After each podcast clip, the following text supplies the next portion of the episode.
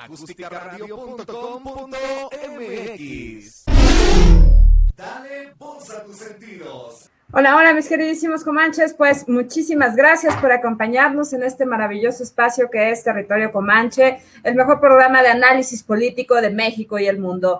Pues a nombre de nuestro titular, el queridísimo Mick Jagger de la ciencia política, el doctor Otto René Cáceres, pues bueno, eh, les pedimos una gran disculpa porque pues bueno, lamentablemente el día de hoy no nos va a poder acompañar y eso derivado a que eh, pues bueno, está asesorando como debe de ser entonces eh, a, esta maravillosa gente que toma grandes decisiones. Entonces, eh, desde acá le mandamos un abrazo, estamos muy orgullosos de él y entonces, pues bueno, vamos a darle con este hermoso análisis político y pues bueno, con la novedad de que justamente, ¿no? Este, esta semana se ha revelado es que este programa de, de espionaje, básicamente, eh, a, base eh, de, dispositivos móviles y personales, el Pegasus Project. Eh, pues bueno, el titular de la unidad de inteligencia financiera, nada más y nada menos que Santiago Nieto,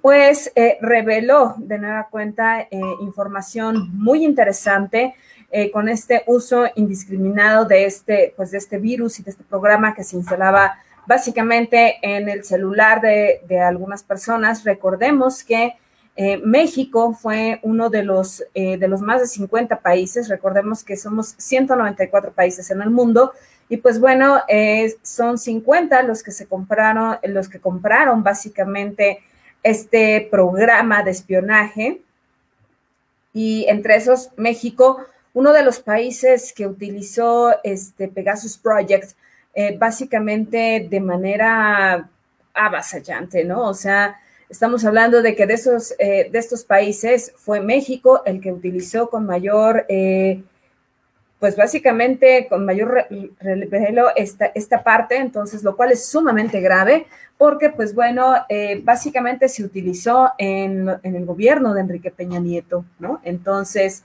entre estas, pues bueno, se lo utilizaron de manera tremenda para eh, pues para ubicar básicamente todos y cada uno de los movimientos de eh, nada más y nada menos que de la, de la esposa básicamente del presidente, la señora Beatriz Gutiérrez Müller. Y justamente eh, la doctora Beatriz Gutiérrez señaló algo muy interesante, ¿no? Entonces, recordemos que anteriormente sí se espiaba, claro que sí, yo creo, considero que siempre se ha espiado eh, y sobre todo por una cuestión, ¿no? Eh, por ellos lo señalaban por, una, por, la cuestión de razón de Estado, es decir, cuestiones meramente de seguridad y que podrían vulnerar el Estado de Derecho. Sin embargo, hoy día se trabaja precisamente para que este Estado de Derecho no se vulnere y tenemos derecho a la privacidad. Sin embargo, hoy encontramos que eh, esta privacidad, pues básicamente ha sido violada a todas luces. Y bueno, eh, recordemos que Andrés Manuel López Obrador había señalado desde, ante, desde años anteriores eh, sus deseos básicamente de transformar este país y eso iba a ser básicamente a través de ser presidente. Hoy día es el presidente de México, pero justo, eh, justamente esto, ¿no? Que, conllevaba, ¿no? Pues bueno, ser la pareja del presidente eh, implicó, como lo dice la propia doctora Beatriz Gutiérrez, pues básicamente espionaje telefónico, seguimiento de cada uno de los movimientos de, de la señora, ¿no? la revisión periódica de sus cuentas bancarias, así como las declaraciones propias al SAT, ¿no? Eh, los chips de rastreo en los vehículos que, ella utilizaba para trasladarse eh, a cualquier, eh, pues ahora sí que a cualquier lugar, ¿no? por si esto fuera poco, pues básicamente cámaras en, la calle en donde ella ha, pues ha vivido, ¿no? Así como eh, lo, que te, lo que se te señala constantemente, ¿no? Cuántas visitas al registro civil se han hecho para confirmar, pues básicamente, este, parentescos, funciones, etcétera, ¿no? Eh, así como el registro público de la propiedad, precisamente para verificar eh, a cuántas, pues, a cuántos accesos a inmuebles tiene y estamos hablando de la famosa regla 3 de 3. Entonces, ante eso, pues obviamente eh, el hecho de, la casa de Tlalpan, que es donde habita el presidente, bueno, la casa eh, que, ocupan como tal, eh, una vez que desalojen Palacio Nacional, o que desocupen, perdón, que desocupen Palacio Nacional al término del sexenio, pues vivirán en Tlalpan, básicamente, ¿no? De hecho, muy cerquita de donde, de donde vive nuestro queridísimo soldado de la democracia, nada más y nada menos que el maestro Rodrigo Pichardo, pues de hecho son vecinos, ¿no? Inclusive es vecino también de la, de la doctora, este, Claudia Sheinbaum Pardo, y pues bueno, ¿no? Este, pues nos hablan precisamente de, la revisión también que han tenido las cuentas bancarias, eh, nada más y nada menos que del actual presidente, ¿no? Sin embargo, eh, algo que reveló ayer Santiago Nieto fue sumamente interesante, ¿no? Que dentro de estas listas, pues bueno, eh, se encontraba una lista de personas de más de 200 personas, en todo caso, ¿no? Eh, denominada los maléficos, ¿no? Entonces, eh, y justamente una lo encabezaba básicamente Andrés Manuel López Obrador, quien fue denominado el gallo, ¿no? El gallo y obviamente su esposa también, Beatriz Gutiérrez Müller. Entonces, ante esto, pues bueno, justamente el día de hoy, la señora eh, Beatriz Gutiérrez Müller le hace frente a esto, entonces, y, lo señala muy, muy interesante, ¿no? Entonces, eh, dice, somos los maléficos para servirles, somos un par de mexicanos que ha luchado y seguirá luchando por México y porque México tendrá un verdadero Estado de Derecho, ¿no? Entonces, eh, vaya, estamos hablando de que estos señores, pues básicamente se metieron hasta la cocina veían básicamente una, pues ahora sí que como lo denominó la campaña del 2006 que desprestigió la campaña de Andrés Manuel López Obrador a la presidencia de México, eh, que era un peligro para México. Desde ese entonces se le veía así, se ratifica con esto que básicamente en el gobierno de Enrique Peña Nieto, básicamente el PRI ya había visto todo por perdido entonces, ¿no? Y la realidad es que no han comprendido que la sociedad mexicana ha cambiado. Tenemos una sociedad mexicana mayormente preparada, eh, complicada de manipular, sobre todo hacia las, hacia las ciudades. Entonces, eh, lo, observamos también en las zonas rurales. El PRI cada vez eh, decrece eh, ante estas, y si a eso le sumamos, por ejemplo, las trifulcas que entre ellos mismos tienen dentro, de sus, dentro del propio partido, ¿no? tal como se ha vivido precisamente en esta nueva pugna entre, entre el exgobernador de Oaxaca, ¿no? Ulises Ruiz y quien dirige hoy al, PRI, ¿no? Eh, Alito, en todo caso Alejandro Moreno, pues hoy vemos básicamente cómo eh, es crónica de una catástrofe anunciada.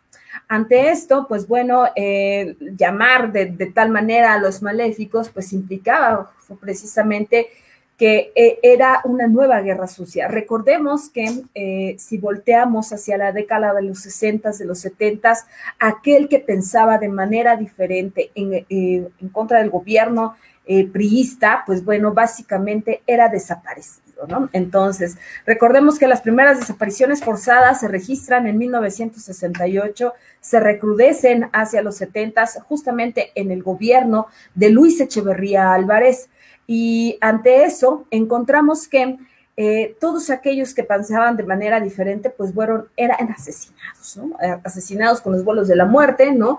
Tenemos por ahí eh, que lamentablemente uno de los, de los grandes militares que, que, se encargaba de esto, Mario Arturo Acosta Chaparro, lamentablemente murió y murió impune eh, con todos estos crímenes de Estado que cometió, ¿no? Y hablamos de nueva cuenta por una cuestión que ellos decían que era por razón de Estado. Entonces, de cuando acá el hecho de pensar diferente implica que seamos un peligro básicamente para aquellos que se encuentran en el poder. Pues bueno, entre esta lista de 207 personas se encontró nada más y nada menos, o sea, fíjense cómo es la incongruencia de la vida. En, a nada más y que a Víctor Trujillo, a Broso, básicamente, ¿no? Y si vemos, eh, pues hoy día Broso, eh, recordemos que siempre ha estado eh, básicamente en contra del Estado. Entonces, independientemente si sea un gobierno priista, si sea un gobierno panista, morenista, etcétera, entonces se le ve básicamente como a un enemigo del Estado a Víctor Trujillo. Por una razón, tiene audiencia al final del día, ¿no? También a la periodista Carmen Aristegui, entonces, eh, y recordemos que a Carmen Aristegui lo que le costó básicamente el reportaje de la, de la Casa Blanca fue precisamente la salida, eh, básicamente, de, eh, del aire. En, en, aquellos tiempos ella se encontraba en MBS Radio y hoy la encontramos a, a doña Carmen Aristegui en su programa tanto en la televisión como en la radio, de nueva cuenta, entonces por una cuestión meramente pública en Radio Centro. Entonces, hoy vemos cómo todos aquellos que cuestionan, que piensan de manera diferente, que ponen el dedo en la llaga, que ponemos el énfasis eh, para, para decir básicamente tanto lo que está bien, pero lo que está mal.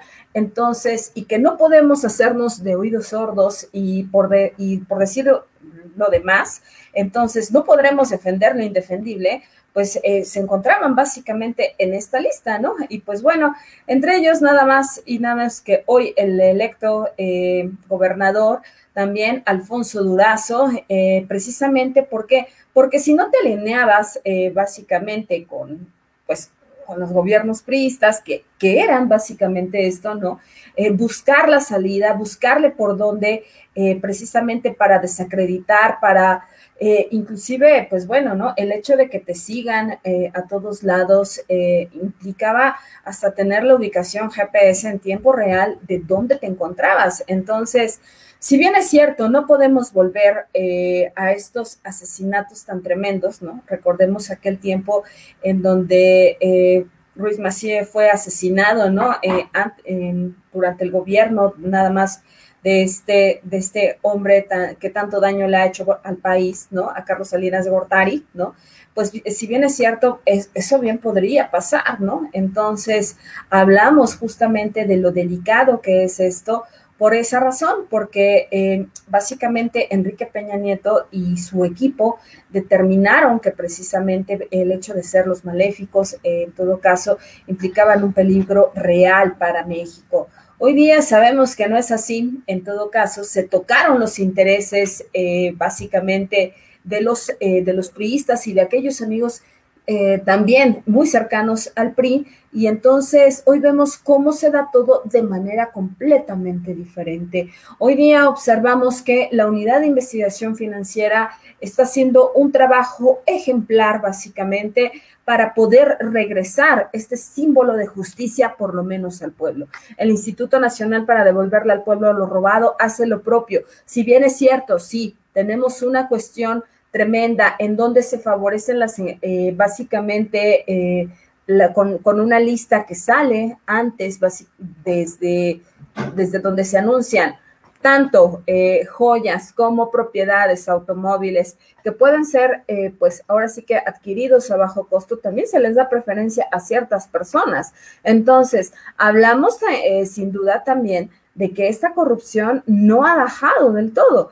Entonces, sin embargo, lo que se ha hecho en este gobierno, tan solo en estos años que van eh, de este gobierno morenista, en esta nueva alternancia política, hablamos de que hoy día tenemos eh, tan solo un sentido de justicia y de una nueva forma de hacer las cosas, una manera diferente de gobernar. Entonces, eh, pues bueno, si a esto le sumamos, por ejemplo, que eh, vulnerar la seguridad de, estas personas implicaría nada más y nada menos que eh, pues llevarnos básicamente a una falta de estabilidad política. Buscarle en ese sentido implicaría, eh, pues vamos a ver que dónde concentrar. Ahora bien, encontramos que también el propio eh, fiscal Alejandro Hertz Manero, así como Mario Delgado, los hijos de López Obrador, que ya habíamos dicho, ¿no? El productor Epigmenio Ibarra. Y recordemos que Epigmenio Ibarra eh, todos los días, todos los días desde que desaparecieron los 43, aquel fatídico 26 y 27 de septiembre del 2014, Epigmenio Ibarra en su cuenta de Twitter, en esa cuenta personal que tiene, todos los días le pasa lista básicamente a los 43. Lista de presentación en donde se exige básicamente justicia. Estamos hablando de que desde desde cualquier trinchera podemos básicamente eh, solicitar esta parte, ¿no? Solicitar justicia, solicitar que las cosas cambien, se manejen de manera diferente y que ante eso, pues bueno, encontremos otra forma de hacer las cosas.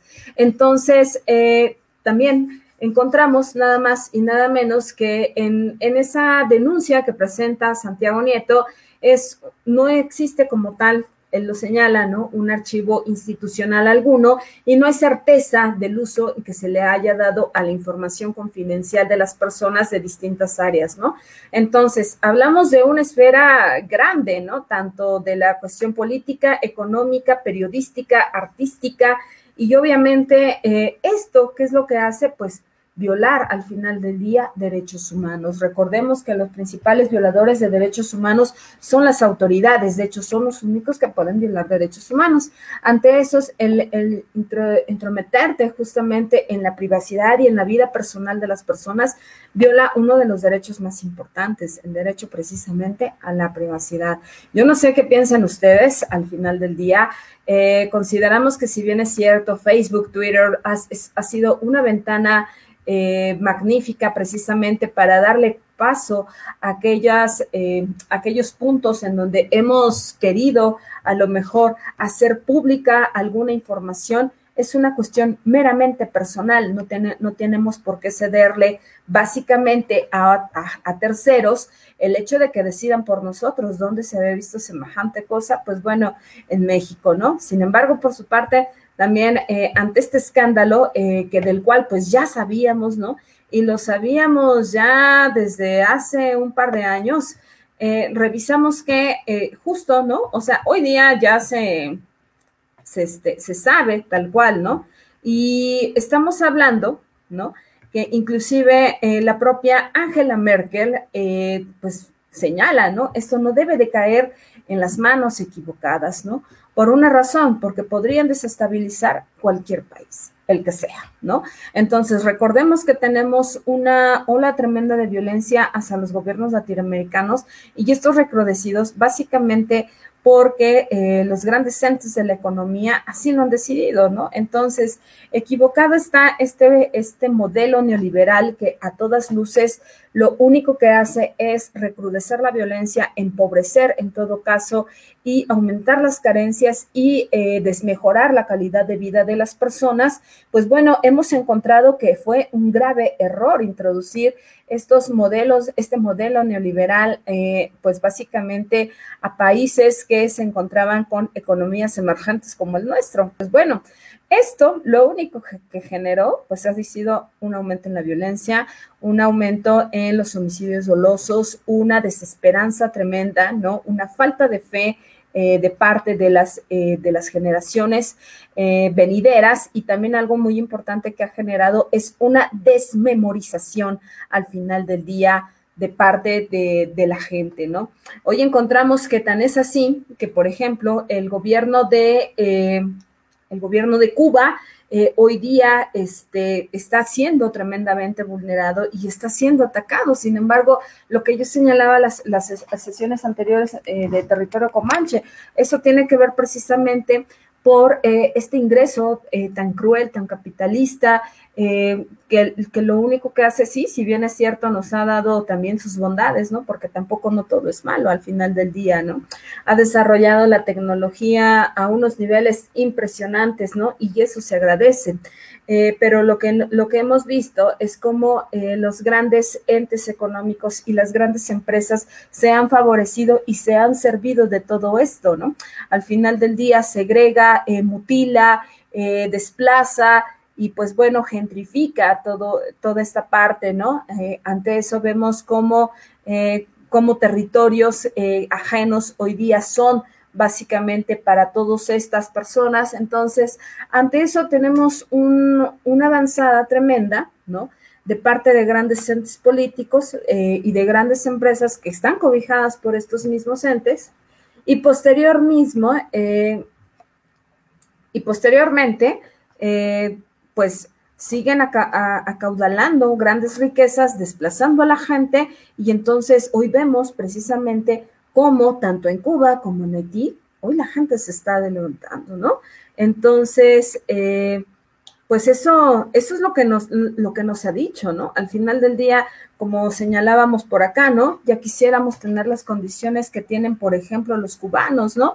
Eh, tan es así que pueden estudiar, tienen derecho y acceso a todo esto, tienen una cuestión, ellos sí, de soberanía alimentaria, eh, no tenemos gente viviendo en las calles y ya quisiéramos aprender algo de eso acá, ¿no? Este, quisiéramos aprender este programa de alfabetización cero que ellos muy bien implementaron desde el inicio de la Revolución Cubana, tener el sistema de salud que ellos tienen, eh, que por ejemplo no te cuesta eh, lo que cuesta acá en México, ¿no? Estamos hablando simplemente de que, eh, por ejemplo, en países tremendamente eh, capitalistas neoliberales como lo es Estados Unidos, pues bueno, si no tienes para pagar, simplemente no puedes ingresar. ¿no? Así tal cual, ¿no? Si no tienes este, este seguro médico, simplemente te tienes que despedir de tu salud y entonces nadie te atiende, ¿no? Entonces, de esa magnitud hablamos, ¿no? Y cuando por otro lado vemos la polaridad en Cuba, ¿no?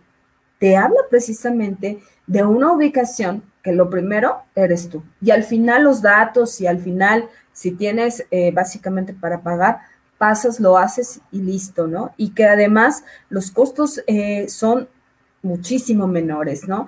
Enfermarse en Cuba, eh, básicamente, ¿no? Este, por una cuestión a lo mejor menor, a lo, que no tendría que escalar a, algún, algún hospital, hablamos de una atención médica en cuanto a consulta médica y medicamentos, estamos hablando que te podría salir en, pesos mexicanos de 2 a 5 pesos, o sea, y estamos hablando de que primero te revisan los especialistas eh, y todo esto, te, buscan el tratamiento, buscan realmente qué es lo que tienes y al final del día curan esas, esas partes. Entonces, eh, pues bueno, eh, apostarle a eso precisamente es, es, es, es revirar, es, es buscarle, es hurgarle en ese sentido, ¿no? Y es desmemorizarte, ¿no? Entonces, tenemos toda esa parte y por eso es tan importante todo esto. ¿Por qué? Porque un programa tan, eh, tan cruento como lo es Pegasus Project puede llegar básicamente a, a ver y a medir las estrategias precisamente para dar un resultado como lo que pasó en Haití, ¿no? Asesinar al presidente de Haití implicaría una desestabilización eh, tremenda, ¿no? Ante eso aplicaríamos capital golondrino. ¿Por qué? Porque si no hay estabilidad política, simplemente no hay garantías de crecimiento y desarrollo porque se ha matado básicamente al hombre más importante del país, en, este caso, quien decide y quien dirige una nación.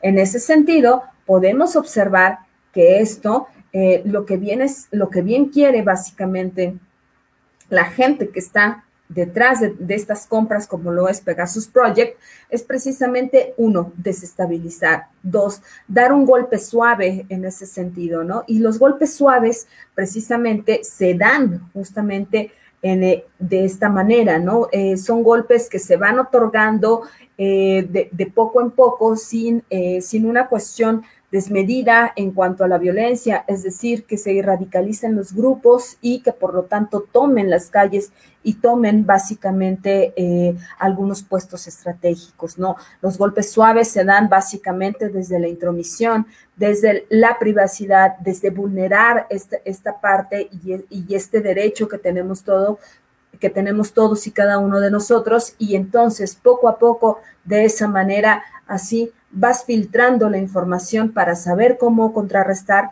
y finalmente poder contraatacar. Entonces, eh, vaya, ¿no?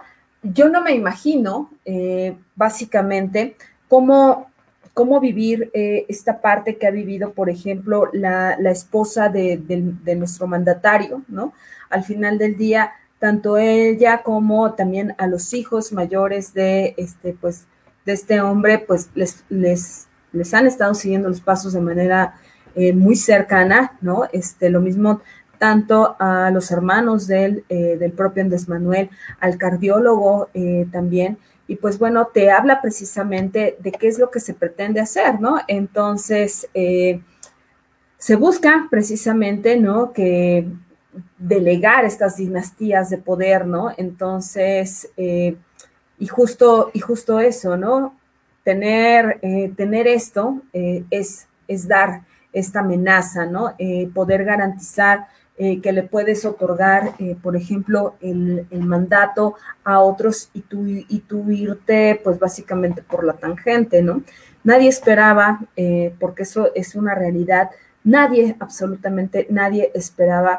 Lo veíamos en las universidades, lo, lo discutíamos en el mundo académico, que precisamente para poder dar, dar golpes certeros y que realmente ayudaran a esto, pues sería como lo que se está haciendo con la unidad de investigación financiera, ¿no? Darles donde les duele, investigar precisamente eh, cómo se enriquecen de manera ilícita eh, por, por, delitos de cohecho, este, cómo estos grandes entes políticos se, se vuelven pues básicamente monstruos eh, creados eh, y, y, pues que no sueltan el poder bajo ningún argumento y bajo ninguna circunstancia, porque una vez que llegan pues ya no se quieren bajar del caballo, ¿no? Esa es la realidad.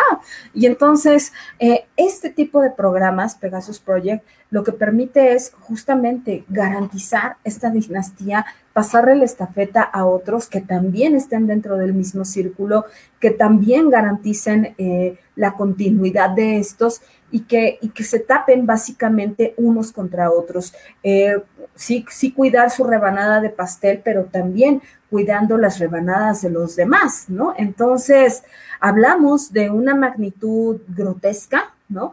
Hablamos de, también de cómo poder manipular, por ejemplo, eh, las elecciones, ¿no? Que, digo, sabemos que al final del día siguen, siempre han sido pues una panacea de, de, un cochinero tremendo con una herencia, pues básicamente que hoy se actúa al puro estilo del PRI, ¿no? Esa parte aún no la hemos limpiado.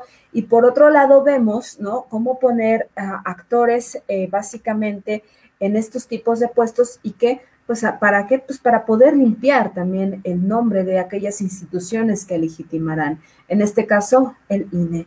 Entonces, eh, bueno, ahí tenemos, eh, tenemos esta parte, tendremos que, que poner el énfasis en esto. Afortunadamente, este, el gobierno de Andrés Manuel López Obrador, si bien es cierto, tiene sus adversarios, si bien es cierto, podría contestar con la misma moneda de cambio, es decir, pues bueno, ahora utilizar justamente Pegasus Project, porque el propio Santiago Nieto señaló y reveló que fueron pagados fueron pagados más de 5 millones de pesos precisamente durante el gobierno tanto de Felipe Calderón Hinojosa como al gobierno de eh, Enrique Peña Nieto. Entonces, ante eso, eh, estamos hablando del juicio precisamente para los expresidentes. A, a, eso se le va a añadir esta parte, ¿no? Entonces, a ambos, a Enrique Peña Nieto y también a este a Felipe Calderón Hinojosa, porque ambos, eh, ambos fueron clientes de, esta empresa iraní, en todo caso, ambos fueron clientes de estos precisamente para poder seguir al gallo, ¿no? Para poder dar cuenta de dónde iba a estar, eh, de qué procedía y qué promovía este, nada más y nada menos que Andrés Manuel López Obrador. Desprestigiaron en un primer momento y se confiaron, eh, considero yo en exceso, justamente porque decían, bueno, la, propaganda de, este, de nada más y nada menos que utilizó Lázaro Cárdenas, ¿no? Misma que estaba utilizando este Andrés Manuel López Obrador de visitar todos y cada uno de los, eh, de los estados y cada uno de los municipios de la República para poder saber las carencias y saber qué es lo que iba a realizar. Pues bueno, eh, hoy día al final funcionó, ¿no? Tan es así que, pues bueno, el señor está en la silla presidencial, eh, tiene una legitimidad avasalladora, uno de los gobiernos con mayor legitimidad en la historia de México y pues bueno, te habla precisamente de que al, final, al tener Pegasus Project, pues no garantiza eso, ¿no? O sea, aquí lo que habla también es prácticamente el hartazgo con el que ha vivido la sociedad mexicana, eh, el cansancio que, hemos tenido precisamente, y hoy vemos cómo, eh, cómo al final esta sociedad mexicana es un poco más crítica, es más objetiva, eh, revisa básicamente eh, estas partes y que ya no se deja engañar tan fácilmente. En ese sentido, podemos ver que, justo eso, ¿no? Que todo lo que prometían los gobiernos del PRI, pues se fue dilucidando, se fue, este, se fue en picada y al final pues no encontramos eh, justa, justo esta parte, ¿no? Esto que tantos dijeron, ¿no? Pues que había dinero, pues sí, pero la realidad es que vimos que pues todo se lo llevaron para ellos, ¿no? Entonces, justo a esto hay que sumarle eh, la consulta popular que viene para el primero de, este, pues ya unos días, al primero de agosto, el domingo primero de agosto, justamente, eh, pues está, está esta parte, está esta alternativa que tenemos precisamente como ciudadanos, justamente la de otorgar esa parte, ¿no? Otorgar un, cambio, ¿no? Recordemos que eh, ante los preceptos del contrato social, pues es la ciudadanía la que manda, ¿no? Y ante esto, pues la consulta popular ya está, ¿no? Ya está en marcha. Eh, estamos hablando de eh, que, pues, en menos de de, nada, o sea, ya tendremos esto eh, al frente de nosotros y entonces seremos los ciudadanos los que decidamos eh, si, que, si vamos a querer que pues a los expresidentes se les enjuicie, ¿no? Entonces, eh, algo que nunca había pasado en México, algo impensable al final del día. y en ese sentido, pues bueno, observaremos justo, justo esto, ¿no? Que una parte de la democracia, eh, que es muy importante, pues es precisamente incluir a la ciudadanía, ¿no?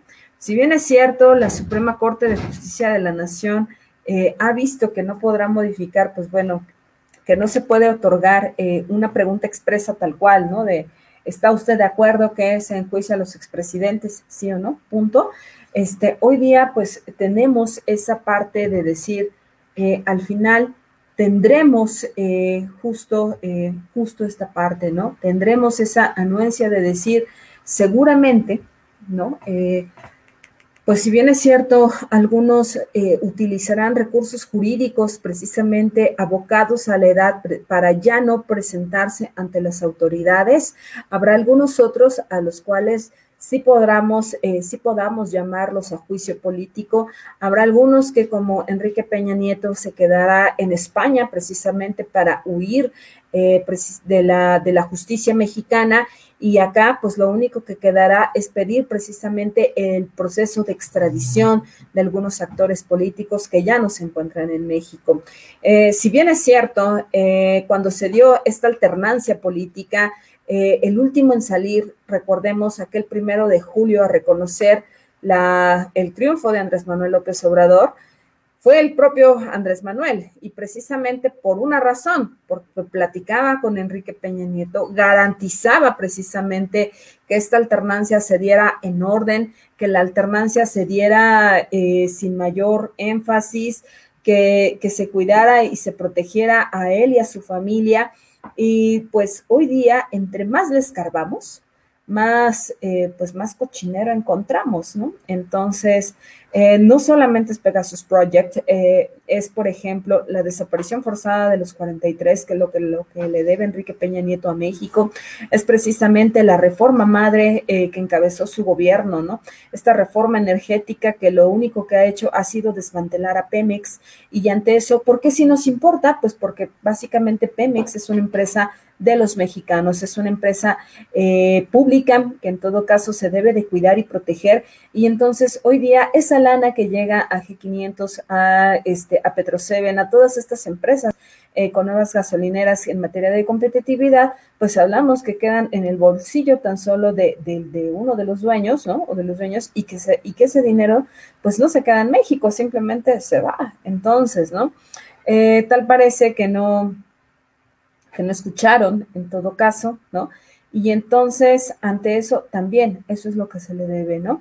Al final del día, eh, precisamente ver cómo, eh, gracias a todas las decisiones que tomó, eh, muchísimos mexicanos cayeron en pobreza extrema y entonces perdieron el patrimonio que, habían construido en, en, un primer momento y que hoy día, pues básicamente se fue, eh, se fue básicamente esfumando en el imaginario. Hoy día solamente quedan aquellos recuerdos, ¿no? Y ante eso, pues eh, precisamente por eso eh, se abre esta ventana de oportunidad que bien podría dar en todo caso, si no si no van a regresar, por ejemplo, todo lo que, todo lo que se robaron, por lo menos podemos tener como, como sociedad un halo de, de fe, un halo de esperanza y sobre todo un halo de justicia y pensar que entonces eh, en México las cosas empiezan a cambiar.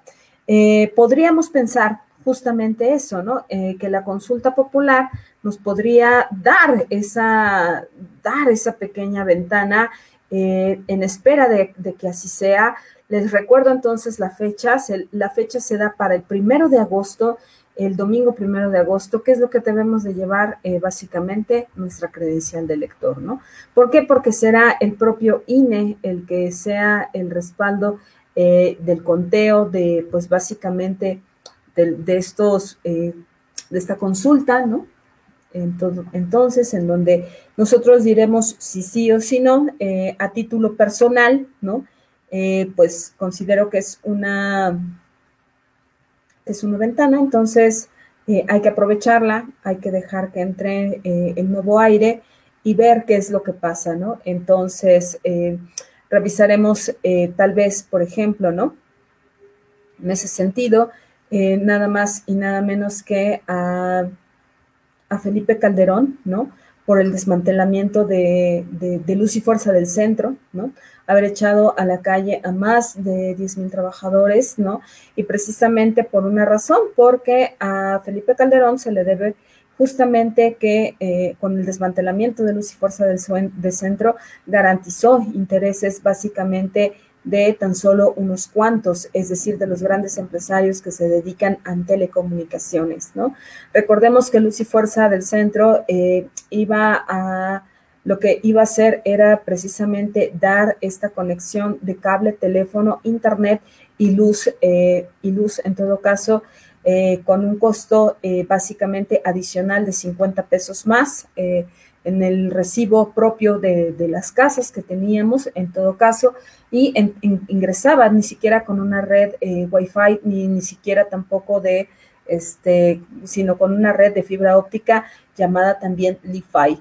Entonces, eh, que era muchísimo más rápida, más eficiente y garantizaba tener eh, acceso a Internet básicamente con la conexión, eh, con la conexión que tuviésemos de, energía en todo caso, es decir, con un foco en esa habitación, tú podrías tener acceso a esta Wi-Fi.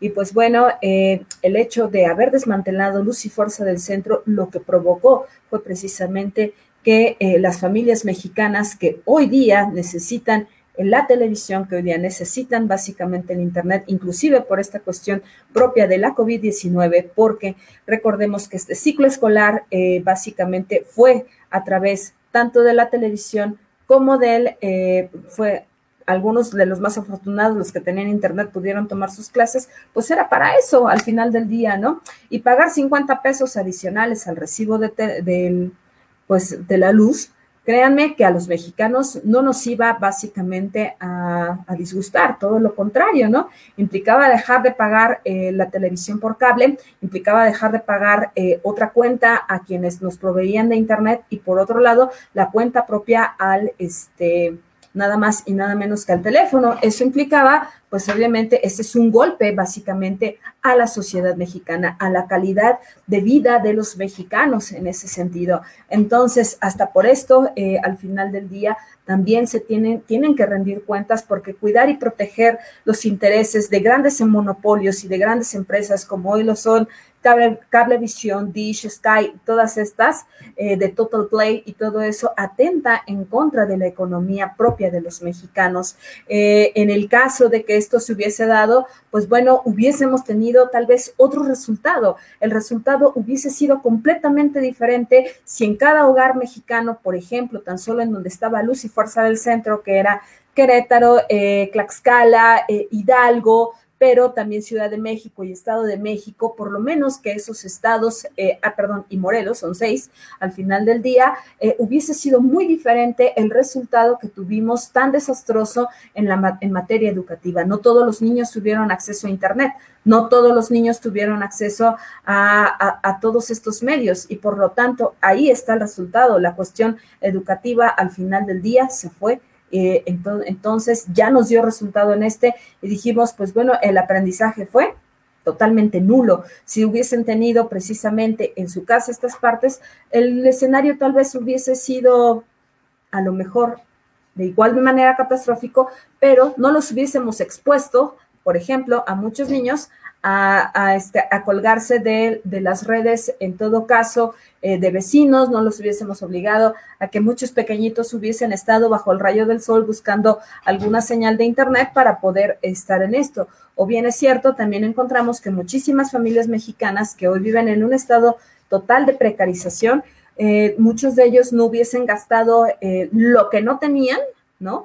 Eh, en recargas telefónicas precisamente para que sus hijos tuvieran acceso a Internet. Entonces, ante eso, no podemos, eh, no podemos dejar a un lado eso, ¿no? Eso es lo que, lo que nos debe también por allá eh, don Felipe Calderón, así como esa absurda guerra contra el narcotráfico que tuvo un saldo tremendo entre esos muchísimas muertes injustificadas que no tenían por qué haberse dado, ¿no?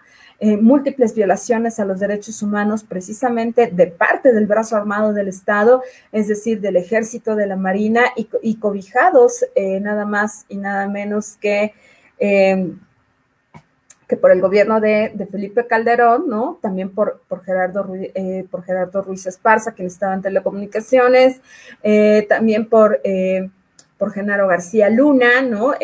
quienes se sirvieron con la cuchara grande y al final del día eh, la vida de los mexicanos les importó básicamente nada, ¿no?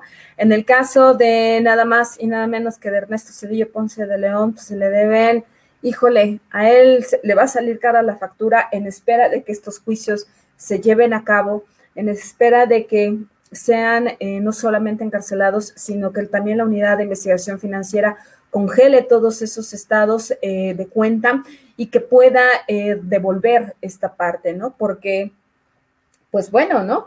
Eh, uno, ¿no? Este, tuvimos que, que los ferrocarriles de México, pues fueron básicamente entregados a este hombre, se le debe Acteal, por ejemplo, ¿no? Se le, se le debe, se le deben matanzas tremendas en contra de los campesinos en Guerrero también. Entonces, pues bueno, eh, tuvimos un, escenario desastroso, así como el propio error de diciembre, la devaluación propia de la moneda, es decir, le dio, la perdóneme, este, mi, queridísimo señor productor, pero sí le dio en la madre a muchísimas eh, familias mexicanas, ¿no?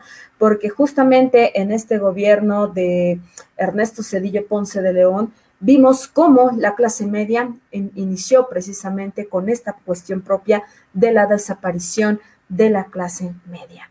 Por una razón, el cero lo, lo devaluó de manera funesta, eh, fueron, le borró tres ceros al peso, ¿no? Y al hacer esto, pues básicamente los sueños eh, de, estas familias clase medieras, pues se disipan, así tal cual. Los borró de un plumazo y eh, no quedó de otra. Y entonces aquí es donde sí se debe de, de ser una, de, una demanda pública, eh, básicamente por una razón, porque orilló a muchísimos padres de familia a suicidarse antes de que el banco, antes de que eh, llegasen estos de manera rapaz y les arrebataran todo a sus familias, ¿no? La casa, el negocio, el auto. Entonces, muchos de ellos prefirieron mejor quitarse la vida. Ante eso, pues bueno, eh, Ernesto Cedillo Ponce de León tiene, eh, tiene que entregarnos las cuentas de esto, tiene que entregarnos el por qué, eh, por qué adjudicarse eh, básicamente Ferromex por 100 años, hoy día una de sus máximas empresas, Farmacias del Ahorro, pues bueno, deja ganancias exorbitantes y pues bueno, ¿no? Para él es, es impresionante, ¿no? En ese sentido, todavía hablamos del máximo, ¿no? De Carlos Salinas de Gortari, en espera de que la justicia llegue, y de que nos, nos señale por qué, eh, por qué inició este desmantelamiento. Si bien es cierto, sabemos que para él eh, pues fue una de las máximas eh, en cuanto a la economía, ¿no? Fue esta, este ingreso tremendo a la apertura de estos gobiernos neoliberales que hoy tanto daño han hecho, pues bueno, nos, nos tendremos que observar esta parte y a su vez también porque no lo vamos a dejar ir tan limpio como, y como si nada, pues eh, esto repercutió en el gobierno de Enrique Peña Nieto. Recordemos que quien gobernaba detrás eh, y estaba siempre tras bambalinas fue el propio Carlos Salinas de Gortari. La reforma madre eh, no se pudo ver, no se pudo realizar en el 88 y la terminó de completar nada más y nada menos que Enrique Peña Nieto. Tampoco terminó de completar básicamente la la reforma educativa y la culminó Enrique Peña Nieto. Entonces, ante eso, pues bueno, eh, tienen mucho, eh, mucho que rendir cuentas en ese sentido. Entonces, pues invitar a todo el público comanche precisamente a que no olviden precisamente todo esto y que podamos, en todo caso, llevarlos eh, a juicio, ¿no? Y pues a don Vicente Fox Quesada le debemos este aumento desmedido de la violencia, eh, justamente el, el, hecho de que las bandas criminales empezaran a operar de manera desmedida y sin que se les pusiera un alto. De entrada, eh, les debemos eh, la industria del secuestro y de cómo el narcotráfico llegó hasta los rincones más grandes eh, y a las entrañas del propio gobierno. Entonces, tienen mucho que darnos. También recordemos que deben la justicia en Atenco.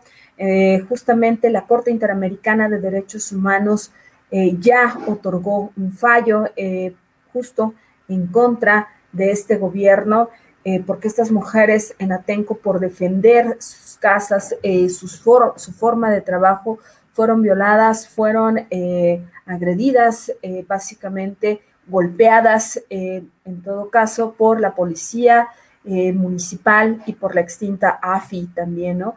Entonces, y la orden vino de manera directa también desde Los Pinos, ¿no? En ese entonces, con este hombre, con Vicente Fox Quesada, y pues bueno, también de la mano del propio gobernador del Estado de México, nada más y nada menos que el flamante Enrique Peña Nieto. Mucho tienen que darnos cuenta, considero que sí. Entonces, ante eso, pues tienen que, tienen que rendirnos cuentas, ¿no? Eh, y bueno, y por si esto fuera poco, hoy todos esos recursos eh, podrían bien servirnos, claro, sin duda alguna, considero yo que sí, ¿no? Eh, no sé ustedes qué piensen, eh, simplemente para uno, por ejemplo, hoy día necesitamos hospitales, más, más hospitales eh, ambulantes, claro que sí, por una razón, porque tenemos la COVID-19 que está, que tiene sometido a, todo el mundo, ¿no? Entonces, pues bueno, ¿no? A, ellos en un primer momento, claro que sí, ¿no? Entonces, eh, requeriríamos precisamente el dinero para los medicamentos, ¿no? Para todo esto que, eh, que, hemos tenido, esta grave crisis de medicamentos, ¿no? Este desabasto, ¿no? Que promete ya eh, Jorge Alcocer, precisamente secretario de, de, este, de la Salud, que este abastecimiento de medicamentos está muy pronto a, llegar a cada, a cada uno de los rincones de, de México y pues bueno, en espera de que así sea, ¿no? Tenemos por acá saluditos, muchísimas gracias. Eh, nos acompaña Arturo Israel Aguilar, saludos Vanessa y a todos los comanches. Hola Arturo, muchísimas gracias por vernos, por escucharnos y también por compartir. Eh, también tenemos eh, saluditos de Elizabeth Granado, nos dice Eh, saludos, excelente tarde. Hola, Elizabeth, eh, te mandamos un abrazo, le mandamos también un abrazo al doctor Otto René Cáceres. Y pues bueno, aquí seguimos en territorio Comanche, también saludísimos a este a Jesús García. Y pues bueno, eh, que también nos hace vernos, eh, el favor de vernos y escucharnos acá desde Iztacalco. Muchísimas gracias eh, por acompañarnos. Eh, les mandamos a todos un gran abrazo y un saludo. Un abrazo, abrazo enorme. Muchísimas gracias por el favor de su atención. Y pues bueno, vamos, vamos viendo, ¿no? Cómo, cómo este presidente, ¿no? Este don, don Peñita Bebé, ¿no? nada más y nada menos que fue nuestro presidente espía, ¿no? Entonces, pues bueno, eh, vamos a ver cómo le va en espera de que lo podamos ver tras las rejas sin un centavo, ¿no? Sobre todo eso, ¿no? Eh, justo, sin un centavo. Eh, considero que eso sería como la parte más interesante, ¿no? El que les, que tanto a ellos como a sus familias se les retiraran tanto los bienes y todo y toda la cuestión económica que tienen. Ya tenemos, por ejemplo, ahí a los dueños de Internet, ¿no? O sea, este, digo, ¿no? De estos gobiernos al final del día, como para que uno se haga, nada más para que nos demos una idea, ¿no? Eh, recordemos que Interjet eh, quedó en concurso mercantil y precisamente se declaró en, quiebra, en todo caso, pero ¿qué onda con, con esto? O sea, ¿por qué, por qué tendría que, que importarnos, ¿no? Eh, por una razón. Pues bueno, porque el dueño es Miguel Alemán Velasco. Bueno, ustedes dirán, ¿y ese quién es, no? Y Miguel Alemán Magnani. Pues bueno, de entrada, hijos y, nieto de don Miguel Alemán Valdés, ¿no? Entonces, eh, pues bueno, eh, Miguel Alemán Magnani crea precisamente eh, esta, esta aerolínea, ¿no? Interjet, ¿no? Entonces, imagínense cuánto dinero no habrá eh, la palabra tal cual, ¿eh? O sea, no me importa. ¿Cuánto habrá robado Miguel Alemán Valdés? ¿No? Si uno se da la vuelta por los pinos y ves la casa de Miguel Alemán, uno dice, no, no, no puede ser, ¿no? O sea, de verdad, da coraje, es, es horrendo al final del día. Y entonces, eh, justo eso, ¿no? Entonces, vemos cómo se sirvieron y como para tener la lana para poner un super negocio, que por cierto, todos los negocios que han puesto los Miguel Alemán, ¿no? Tanto Velasco como Magnani y, todo, y toda esa camada, todos han fracasado, ¿no? Te hablan precisamente del derroche, del cómo eh, les interesa eh, precisamente andar en la vida política, pero también garantizando que no, ellos no van a pagar este, impuestos, de que se les va a perdonar, de que van a tener este, muchísimas mejoras. Y bueno, al día de hoy encontramos justo eso, ¿no? Que, que tanto dejó ese gobierno, es el gobierno de Miguel Alemán Méndez, de todo lo que se pudo robar para que sus hijos y sus nietos pudiesen poner una aerolínea. O sea, una cosa es poner a lo mejor el changarro, a lo mejor te compras, este, no sé, vaya, ¿no? Este, te pones una tiendita. Y otra cosa muy diferente es comprarte los aviones, pedir precisamente la flota, meterte a ASA para que te den las licencias para el, para el uso, en todo caso, tanto de la torre de control, así como para que puedas estacionar tus aviones, tener los mismos, o sea, este, además de todo eso, darle trabajo a la gente aeromosas, este, mecánicos, eh, pilotos, copilotos, etcétera, y que, y que con base en todo esto pudiesen volar eh, a lo largo y a lo ancho de nuestro país. Bueno, eh, de entrada, pues te habla precisamente de que como se sirvieron con la cuchara grande, tenían todos los contactos para que entonces pudiesen hacer lo propio. Bueno, pues ya lo hicieron. ¿No? Y ya tan es así que la, que la propia empresa Interjet ya está en la quiebra.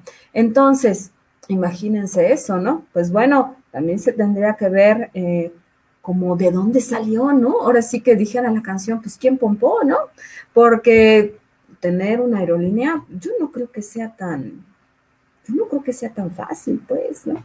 Ya lo estamos diciendo acá, ¿no? También al, al propio Ernesto Cedillo Ponce de León, ¿no? Poner, por ejemplo, farmacias del ahorro a lo largo y ancho de toda la República, pues una cosa es que te vaya bien en tu farmacia, ¿no? Y yo conozco a muchos comanches que tienen su negocio propio y que deseo de todo corazón que siempre les vaya muy bien, pero de eso, a empezar a crecer y que digamos, híjole, pues es que yo ya tengo 500 tiendas, pues está medio complicado, ¿no? Habrá que tener muchísimos recursos, ¿no? Entonces, pues bueno, así las cosas, ¿no? Pues, ¿qué les digo, no? Eh, vamos, a, vamos a seguir eh, nosotros precisamente con el dedo en la llaga. Los invitamos a que también eh, nos escuchen, nos vean los lunes y jueves Acá los esperamos de 2 a 3 de la tarde y por algo muy importante también, porque este, este programa tan maravilloso se hace por y para ustedes y lejos de eso, algo bien interesante es que esto nos ayuda a tener un panorama mayormente amplio, a ubicar qué fue lo que pasó eh, justamente con todos los argumentos, eh, tanto a favor pero como también en contra, y que, y que de esa manera, de manera muy objetiva, ustedes puedan tomar una decisión tan importante como la de acudir este primero de, eh, de agosto, de acudir o no a estas mesas de recepción para que se les enjuicie a estos hombres. Mis queridísimos comanches, eh, muchísimas gracias por acompañarme en esta tarde lluviosa. Por favor, abríguense bien. Tlaloc no nos va a dejar desamparados. Entonces, su buen paraguas, por favor, su gabardina. Y pues bueno, eh, nosotros nos vemos y nos escuchamos el próximo lunes. Ya va a estar por acá nuestro queridísimo doctor Otto René Cáceres. Y pues bueno, eh, a mí me encuentran en Facebook como arroba Vanessa Rojas, en Instagram como arroba Vanessa-Hernández bajo Rojas, en Twitter me encuentran como arroba Y pues bueno, la recomendación, como de que no, es este, es un mezcalito muy, muy rico.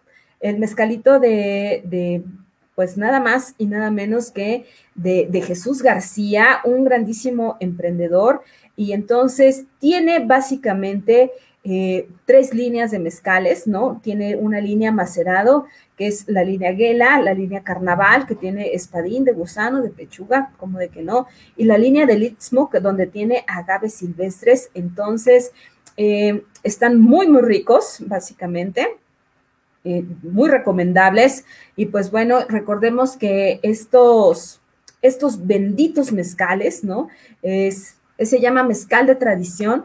Pues bueno, eh, pueden contactarlo a través de las redes de Territorio Comanche. En un ratito más les subimos por ahí este, todo lo que tienen, que es una variedad deliciosa. Entonces, son mezcales muy suavecitos, muy ricos y pues bueno, recordemos apoyar la industria 100% mexicana. Entonces, eh, este mezcal eh, tradición, pues bueno, lo encuentran en, en básicamente con, eh, con su proveedor. Eh, entonces, él es Jesús García. Les pongo los datos en un ratito más en, en mis redes y también en las redes de Territorio Comanche. Muchísimas gracias por vernos, por escucharnos y por compartir. Nos vemos el próximo lunes. Bye bye. Síguenos en nuestras redes sociales. En Twitter como arroba acústica-radio en Facebook como Acústica Radio. Y suscríbete a nuestro canal de YouTube, en donde podrás seguir nuestras transmisiones en vivo. Dale voz a tus sentidos.